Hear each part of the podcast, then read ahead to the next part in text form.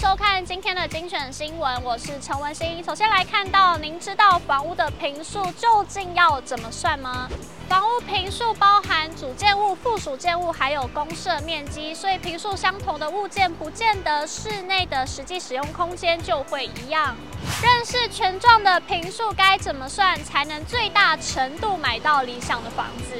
永庆房屋客服中心资深经理陈继先表示，许多人看房时会感觉房屋平数与实际的使用空间有落差。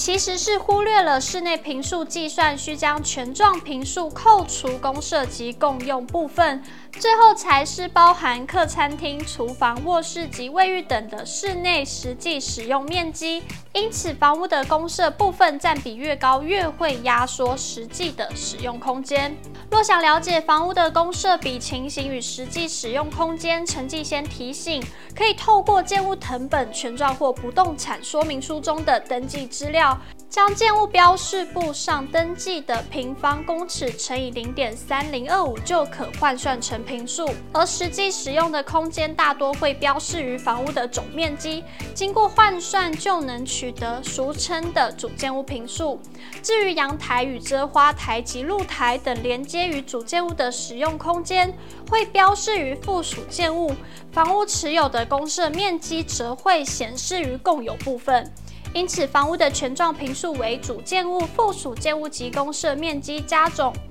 只要套用公式，共有部分除以主建物加附属建物加共有部分乘以百分之百，就能算出房屋的公设占比。接着来看到淡水人等待已久的淡北道路终于要开工啦，将在这个月开始动工。一起来看最新的工程动态。